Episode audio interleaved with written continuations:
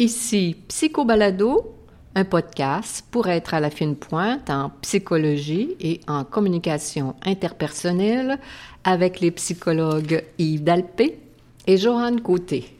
Bonjour à tous. Aujourd'hui, en ce lundi 24 octobre 2022, notre sujet principal porte le titre suivant La nouvelle société permissive. Bonjour, chère Oui, bonjour, ma chère Joanne. Oui. Bien content de, que tu sois de retour parmi nous. Ressuscité de la COVID. eh oui, je l'ai eu et euh, c'est passé derrière moi. Alors, mais d'abord, le docteur Yves Dalpé nous présente succinctement quelques nouvelles tirées de recherches récentes en psychologie. Alors, première recherche, chirurgie des cataractes et démence. quel est, le lien? C'est surprenant, n'est-ce pas, Joanne? Eh bien, c'est quand même une recherche qui a été faite et publiée par euh, la revue JAMA euh, International, euh, non, JAMA Internal Medicine. Et puis, on a fait cette recherche-là sur des gens de, âgés de 65 ans et plus. Il y avait au-delà de 3000 participants mhm. aux États-Unis. Mhm. Et puis, euh, donc, euh, on a mesuré euh, l'effet d'une chirurgie des cataractes et aussi l'effet d'une chirurgie du glaucome pour voir s'il y avait un lien avec les capacités intellectuelles, si tu veux. Et puis, bien, la surprise qu'on peut trouver, c'est que euh, chez 30% des euh, participants qui ont euh, euh qui ont, eu l'opération, eu l'opération, la chirurgie pour les cataractes, eh bien, ils avaient non, je vais me reprendre. Prise 2, prise 2. Prise oh, oui, allez. Ceux qui ont subi une chirurgie des cataractes, dans ces cas-là, ils, ils, avaient 30% moins de chances de développer de la démence au cours des dix années suivant la chirurgie. Oh, Surprenant. Hein? Tandis que pour le glaucome, non, ça n'avait aucun, euh, aucun, impact. Donc, je crois que ce que ça signifie, c'est que si on voit moins bien, ça peut euh, affecter le, le, le, la cognition, si tu veux. Ben oui, ben oui, les gens, parce que ça, ça arrive euh, gentiment, hein, progressivement, petite dose par petite dose, puis les gens doivent euh, se sentir inquiets et puis plus qu'inquiets. Quand même, ça, ça, bloque la, comment dire, la, la, confiance en soi, de ne pas voir clairement. Puis les gens peuvent être gênés, ceux qui sont plutôt j'imagine, introverti ou... mais là, ma chère chérie, tu extrapoles. Ah oui, ah oui, ah oui, oui, je suis La recherche, là, c'est pas... C'était sur les, sur les capacités intellectuelles. Oui, oui, c'est ça, mais... de ça qui était question. Euh, quand on voit bien, euh, on va dire, on va finir la recherche, quand on voit bien, on a plus de chances euh, que nos, nos, capacités intellectuelles ne soient pas réduites. Bon, c'est ça. Alors, deuxième recherche, prescription exagérée des psychotropes aux adolescents. Ben oui, chez les adolescents, oui. Aux jeunes adultes. Les, les jeunes adultes. Une recherche qui est parue dans JAMA Pediatrics euh, indique que euh, que euh, les adolescents et les jeunes adultes consomment énormément de, de psychotropes prescrits par la médecine, alors qu'on s'est rendu compte que dans énormément de cas, euh, les euh, diagnostics ne, ne, ne, correspondaient pas à, la prise de ces médicaments-là. Autrement dit, on prescrit des médicaments aux adolescents et aux jeunes adultes, alors que selon le diagnostic, on ne devrait pas. Oh là là, ça veut dire qu'il y a des gens qui sont mal formés. Je, je, ne sais pas. il y a, a peut-être de la naïveté euh, je ne sais pas comment, quel sens donner à tout ça, mais c'est vrai qu'il y en a de plus en plus, plus, je l'ai déjà dit, là, mais il y a plusieurs, plusieurs décennies, on, il n'y avait pas ça dans notre société, euh, les psychotropes, chez, autant chez l'adulte, les jeunes adultes et les adolescents, mais là, là, c'est... Euh, la, la machine. euh, C'est par millions. Ouais, c'est- un peu scandalisant. C'est, euh, alors, dernière, euh, dernière recherche. L'éco-anxiété chez les jeunes partout sur la planète. Ben oui, c'est pas théorique cette histoire-là, hein, c'est pas farfelu. Il y a une étude qui a été, qui a été publiée dans la, la revue de Lancet Planetary euh, Health et sur le climat, euh, sur le, les changements de, de climat. Et on s'est, on s'est intéressé à ce que ça causait chez les jeunes. Euh, à travers, euh, on a eu, on avait 10 000 participants âgés de 16 à 25 ans, et ce, à travers une dizaine de pays, comme l'Australie, le Brésil, la France, la Finlande, l'Inde, le- les Philippines, le Portugal, le, Royaume-Uni, euh, les États-Unis, euh, etc. Oui. Eh bien, imagine-toi, Joanne, qu'effectivement, dans cette recherche-là, on a réalisé que 50% des jeunes euh, se euh, trouvaient euh, Inquiétant. euh, Plus de c'est de l'anxiété même. de l'anxiété, de la tristesse, de la colère, sentiment d'impuissance, de la culpabilité. Alors, c'est pas peu dire, hein. Et 75% rapportaient qu'ils étaient inquiets pour le futur et euh, même que dans 40% des cas, euh, ils étaient hésitants pour avoir des bébés.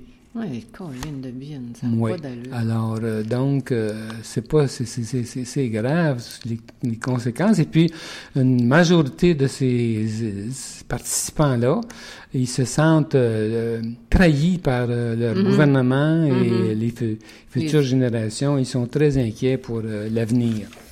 Oui, c'est, c'est, c'est, c'est une époque qui, qui n'est pas facile pour, pour les jeunes, j'en conviens. Nous, à pareil âge, on n'avait pas euh, ces soucis-là. Il y avait... euh, tout était possible. euh, La, la, la terre était encore toute, toute propre à, nos yeux, puis on n'avait pas ça. Là, il, il faut que c'est... En plus de faire leur place au, au soleil, il faut qu'ils s'occupent de ce, de ce problème majeur-là. On peut dire, Joanne, qu'on a été gâtés, Pourri. nous, toute notre vie. Oui. Et, mais là, on arrive à une époque, on dirait, qui s'assombrit. Oui, c'est ça, c'est ça. Alors, on va, on va rester confiant et, et optimiste par rapport à la capacité des êtres humains à faire face à, à tout, à tout ces, ce problème com- complexe. C'est en train de, de dire aux jeunes qu'ils devraient être confiants? Oui, ben confiance. Ben, là, on je me dis, pas. ben je me dis, quand on s'attaque à un problème, règle générale, on le règle. Quand, quand toute la gang, on, on s'attaque à, à une difficulté, tous les humains, on- je veux dire ça comme ça, euh, il n'y a pas d'affaire à, à ce qu'on on, met pas en place euh, des, des mesures qui vont faire la différence. Tu, tu dis ça, Joanne, mais euh, d'après ce qu'on voit, ça réagit pas assez vite, là. Ben, je sais que ça réagit pas vite, mais euh, euh, au moins ça réagit. Il y a dix ans, ça réagissait moins que maintenant. Puis bon, on va souhaiter euh, qu'on ait qu'on ait une bonne chance pour euh, pour euh, ceux qui restent. Alors maintenant, tel que euh, pe- tel qu'annoncé euh, euh, au dernier épisode de Psycho Balado, euh, nous allons euh, finir la lecture du chapitre qui s'intitulait Une percée historique, deux points, la maîtrise de son destin conjugal. Alors donc, euh, au dernier épisode, j'avais lu le sous- le sous-titre qui s'intitulait La métamorphose du mariage. Et puis, euh, maintenant, euh, nous allons euh, euh, commencer la lecture du sous- du sous-titre qui s'intitule L'espérance de vie et la durée normale d'un mariage. Alors, Oui. tu y vas, Joanne? Oui, alors parallèlement, un autre phénomène de grande envergure vient de se produire depuis une centaine d'années. C'est l'allongement de l'espérance de vie. N'est-ce pas incroyable qu'à l'époque de la Rome antique, un homme ne vivait qu'environ 37 ans? Dans un article fort intéressant sur le mariage contemporain, Pinsoff, 2002, qui est le président de l'Institut de la famille à l'Université de Northwestern aux États-Unis, soutient que le taux de divorce actuel en Occident reflète la réalité normale de la nature humaine. Pour commencer, Il affirme qu'au cours de la deuxième moitié du XXe siècle, pour la première fois de l'histoire, le divorce a remplacé la mort comme premier facteur de dissolution du mariage. Et il cite l'historienne Gottlieb, selon laquelle la plupart des mariages en Occident entre 1400 et 1800 ne duraient pas plus que 10 ou 20 ans. Et cela, non pas à cause de la désertion du foyer ou de mesures légales, mais tout simplement à cause du décès de l'un des conjoints. Les gens mouraient beaucoup plus tôt. Or, entre 1900 et 2000, l'espérance de vie aux États-Unis est passée de 48 ans pour les hommes blancs à 74 ans et de 51 ans pour les femmes à 80 ans. Les chiffres sont semblables pour les Européens de l'Ouest. Selon Pinzoff, 2002, le divorce prenant le relais de la mort, les mariages seraient restés à peu près de la même durée, alors qu'ils auraient dû s'allonger en même temps que la longévité des individus. En se fiant aux données statistiques actuelles, on sait que pour les prochaines années, un quart de tous les mariages vont se dissoudre en dedans de sept ans et qu'en moins de 20 ans, la moitié des mariages seront terminés. Pour l'autre moitié des couples, c'est la mort qui les désignera au cours des années suivantes. Il est remarquable, souligne Pinzoff, que depuis deux, pardon, 1980, il y a une stabilisation du taux de divorce à environ 50% aussi bien aux États-Unis qu'en Europe. Au Québec, nous avons aussi ce taux de 50 de divorce. Tout porte à croire que ce taux va rester à ce niveau. L'idée de Pinzoff est donc qu'une vingtaine d'années de mariage amènerait presque automatiquement une probabilité de 50% de divorce de la société où les, les conditions facilitant du divorce sont présentes. La conception négative du divorce devrait être révisée au profit d'une perspective plus positive du développement normal. Autrement dit, on aurait avantage à concevoir le divorce non pas comme un lamentable échec, mais comme une transition normale de la vie, selon l'auteur Pinzoff. Alors, toujours selon ce même auteur, la capacité de former des liens conjugaux serait peut-être répartie dans l'ensemble de la population selon la courbe normale. Une minorité d'individus étant particulièrement doués pour la vie de couple, la majorité étant modérément douée, alors que la troisième proportion serait très peu douée. On sait que cette capacité de se lier conjugalement implique bien des dimensions, entre autres l'habilité à se choisir un partenaire approprié, la capacité d'aimer, de s'attacher à une autre personne et de s'engager, l'habileté à maintenir un minimum d'intégrité personnelle, de moralité et de responsabilité, la capacité de contrôler ses émotions, particulièrement la colère, et ses pulsions, particulièrement la sexualité, et la capacité de bien s'entendre avec quelqu'un pardon, avec quelqu'un d'autre pendant une bonne période de temps. Des traits de personnalité sont impliqués dans cette compétence conjugale. Il va de soi que les personnes présentant des troubles de personnalité et d'autres problèmes de fonctionnement psychologique ont plus de risques de vivre d'un mariage pénible et de divorcer. Est-il raisonnable d'ostraciser tous ceux qui... Merci, monsieur, j'ai de la misère à dire ce mot-là. D'ostraciser tous ceux qui divorcent et de les culpabiliser alors que la moitié de la population est concernée?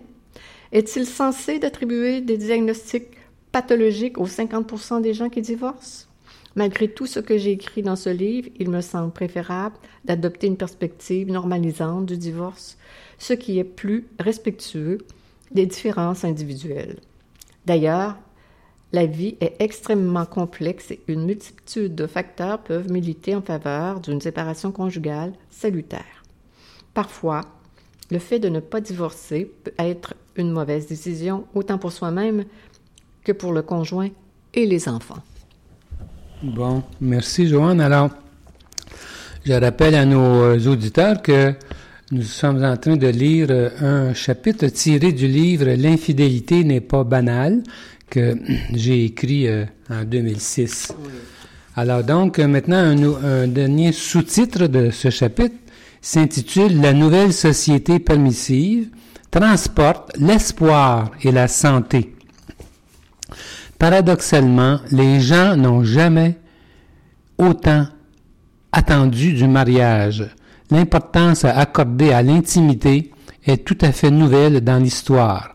Par le passé, les gens tentaient plutôt de fuir la trop grande intimité de, de, leurs semblables. Ils vivaient davantage en groupe en étant envahis par, euh, euh, par tous à tout moment. Aujourd'hui, euh, pouvant bénéficier du luxe de l'isolement privé, nous avons, nous avons le loisir de chérir l'intimité avec qui nous voulons. Par conséquent, euh, les attentes sont grandes. Nous voulons être comblés par les gens que nous choisissons et nous refusons les attaches irrémédiables qui nous emprisonneraient outre, euh, contre notre gré euh, le jour où cela n'irait plus. Euh, que penser de, tout, de tous ces changements concernant l'engagement conjugal? On le constate, la nouvelle génération ne se marie presque plus, les couples se créent et se défont en l'espace de quelques années, certains préfèrent même le luxe ultime de la vie chacun chez soi, formant et déformant des liens amoureux avec la facilité que procure l'autonomie individuelle la plus euh, totale. Cette nouvelle génération est-elle le, pro, le, pro, le, prototype d'une future société plus satisfaisante pour les individus ou n'est-elle pas plutôt le, fruit de la déchéance morale de personnes pathologiques et égocentriques? On sait que les enfants élevés par des parents divorcés recourent davantage à la séparation que les autres une fois devenus eux-mêmes des adultes en couple. Qu'arrivera-t-il maintenant euh, des enfants en garde partagée, habitués d'alterner entre la maison de chacun de leurs parents euh, tout, le, tout, le, long de leur enfance? Leur aura-t-on inculqué le modèle des multiples lieux de résidence et des multiples amours simultanés? J'ai l'impression que nous nous dirigeons inexorablement vers une société plus pluridimensionnelle, plus tolérante de toutes les nuances d'engagement amoureux et de formes d'union conjugale et de toutes sortes d'organisations familiales. Par ricochet, cette liberté amène inévitablement plus de relations extraconjugales pour le meilleur et pour le pire. Le, prix à payer pour euh, cette nouvelle liberté dans cette société devenue tolérante sera probablement considérable sur le plan des souffrances mentales, des souffrances morales suscitées par les rejets et les désorganisations temporaires. Par contre, les pénibles retombées négatives de la volatilité conjugale et familiale me semblent valoir les avantages à long terme de cette vague de fonds. Autrement dit, les inconvénients d'une telle permissivité sociale seront avantageusement contrebalancés par la perception qu'auront les individus d'un meilleur contrôle de leur vie, de telle sorte qu'au bout du compte, leur santé mentale et physique en sera probablement améliorée. Les tribulations reliées aux séparations conjugales sont graves, mais temporaires pour la plupart des gens. Si certaines personnes sont définitivement perdantes, la majorité est gagnante, à, à mon humble avis, mais surtout avec l'implantation progressive d'attitudes positives concernant les séparations à long terme, le résultat global sera avantageux. Contrairement à ce que l'on peut penser si on le compare au passé, la santé mentale et physique des gens est nettement à la hausse de façon globale. Cela est relié non pas tant à l'avancement de la médecine qu'à la montée de l'espoir dans nos vies individuelles, accompagné de meilleur contrôle sur ce, que nous, euh, sur ce qui nous arrive. Dans un article récent, le psychologue américain et professeur d'université Oakley Ray met en lumière de façon convaincante l'interaction du corps et de l'esprit euh, dans la santé des individus. Il cite une recherche, entre autres, concluant que seulement 16% des souffrances présentées par les patients des, euh, des, des, cliniques médicales américaines trouvent euh, leurs explications dans, un, dans une conception traditionnelle euh, purement biophysique de la maladie. Mais ce qui m'a le plus impressionné dans cet article d'Oakley, c'est d'apprendre que l'amélioration générale de la santé des gens du 20e siècle n'est pas due principalement aux découvertes médicales de ce siècle, mais plutôt à des facteurs psychologiques. Premièrement, le déclin des graves maladies infectieuses a commencé autour de 1900, bien avant les découvertes médicales sur ces maladies. Le facteur décisif pour la santé, qui est apparu vers 1900, serait plus tôt, serait plutôt l'avènement des changements psychosociaux majeurs aux États-Unis, amenant dans l'esprit des citoyens de nouvelles possibilités pour leur vie et enclenchant euh, donc une ère euh, d'optimisme incomparable. Selon l'historien Sagan, en 1987, cette histoire des gains soudains de l'état de santé des Américains n'est pas unique à ce pays. Les taux de mortalité ont chuté de façon encore plus rapide dans des pays euh, euh, qui se sont modernisés plus récemment. Les explications habituelles de ces améliorations draconiennes, à savoir de meilleurs soins médicaux, une meilleure nutrition et une eau plus salubre, n'apportent que des réponses partielles. Toujours, selon cet auteur Sagan, le déclin des taux de, mortalité partout où cela arrive dans le monde est plutôt relié à la hausse de l'espoir des populations et au déclin de leur désespoir. Oakley, en 2004, soutient cette perspective. L'accroissement de l'espoir et le décroissement du désespoir, des variables psychologiques, sont des facteurs décisifs pour l'amélioration de la santé et de la longévité accrue. Je suis tellement d'accord avec ces auteurs-là. C'est incroyable. Ça me parle tellement, là, toute la, capacité euh, des individus à, à, se, à, se, percevoir à puissant, avec de l'espoir, avec du contrôle. Euh, c'est tellement fondamental, ça, au niveau de, tout, comment dire, de tout, de tout l'individu. Et en même temps, Joanne, que pendant que j'étais en train de lire ça, je me disais, récemment, justement, avec faisant, faisant, faisant un, lien avec la recherche tantôt chez, chez les jeunes, avec l'éco-anxiété, euh, on dirait que comme une, c'est tout à fait nouveau, il y a comme une nouvelle montée d'inquiétude, de malaise, et il y a peut-être un lien là, avec euh, le fait qu'on constate plus de maladies mentales, probablement plus de maladies chroniques dernièrement. Oui, oui, je suis 100% d'accord. C'est comme s'il y avait une, une, une ça, une guerre sourde qui, et, et, qu'on ne voit pas aussi.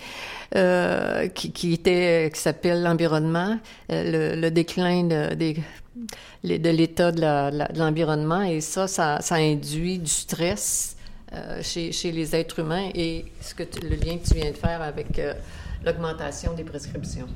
Alors, je termine euh, la lecture du chapitre. Il reste trois paragraphes. Paradoxalement donc, d'après moi, la nouvelle souplesse de nos sociétés occidentales en ce qui concerne la formation de nouveaux couples et l'éclatement subséquent d'une bonne partie des unités familiales aboutira à un mieux-être général après le passage de la vallée des larmes. Ah, ben la rigidité des lois euh, enfermant les individus à vie dans des prisons conjugales et familiales a sans doute conduit beaucoup de personnes au désespoir, à la maladie mentale, à la maladie physique et à une mort prématurée.